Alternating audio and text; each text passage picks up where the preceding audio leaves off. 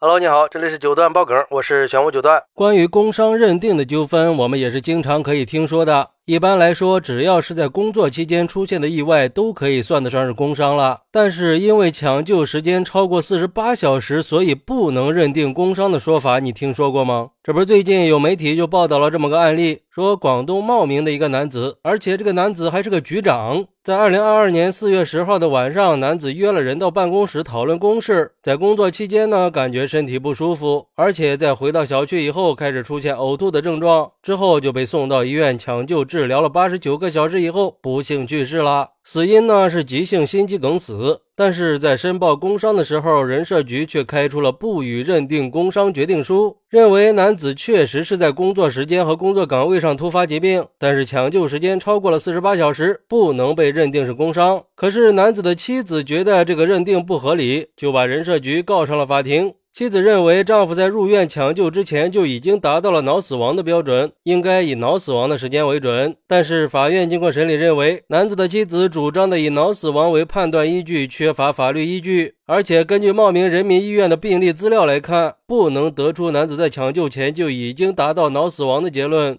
而人社局做出的决定事实清楚，证据确凿，适用法律法规正确，程序合法，所以法院驳回了男子妻子的诉讼请求。不过男子的妻子不服啊，目前已经提起了上诉。然后这个事儿在网上也引发了很大的争议，主要的争议点就是抢救时长的问题。有网友认为。从人性的角度来说，就算患者的病情再严重，只要还有一线希望，家属肯定是不会放弃的。可是，这样的工伤认定条款是不是在告诉那些在职在岗的重病患者家属，不要再抢救了，尽量让患者在突发疾病以后早点死？但是现在的医疗水平和条件已经超过了当时制定工伤保险条例的水平和条件了。延长危重病人的生命时间是个很容易的事儿了。那这样的工伤认定条款是不是在告诉医生，在职在岗的危重病患者的抢救时间不要超过四十八小时呢？所以我觉得呀，这样的工伤认定条款已经过时了，是时候改一改了。不过也有网友认为，怎么着也是个局长呀，就这人社局都不认，搞不好是因为两个单位的关系比较紧张，或者是这个男子平时就不太会做人。感觉这种论调很有人走茶凉、推脱责任之嫌呀。这如果摊在普通人的身上，除了愤怒无奈，还能怎么样呢？唯一能祈求的，要么就是早点好转，要么就是死在四十八小时之内了。而对于这个事儿，有律师认为，工伤大致可以分为两种，一种是本来就应该认定是工伤的。二是视同工伤。根据工伤保险条例的规定，视同工伤的情形之一是在工作时间和工作岗位突发疾病死亡，或者在四十八小时之内经抢救无效死亡。其实关于这个规定，可以有两个解释：一个是抢救时间如果不超过四十八小时死亡的，应该视同工伤；另一种是突发疾病后四十八小时内送医院抢救不治身亡的。在司法实践里，一般都是按照第一种解释，也就是在工作岗位突发疾病抢救时间超过了四十八小时才死亡的，就不予认定工伤。但是这样的解释一直都是备受诟病的，很多人都觉得那可是一条生命啊，总不能掐着点儿，快到四十八小时了就放弃吧？万一能抢救过来呢？再说要求家属放弃抢救也是有违人伦的呀。我们常说法律不能强人所难，当然也包括不能让人做出有违人伦的事儿。确实是呀，我也觉得，只要是因公死亡，只要是在急救室，不管抢救了多久，都应该认定是工伤。这规矩是死的，人是活的嘛，就不要老揪着抢救时间不放了。难道就不能灵活处理吗？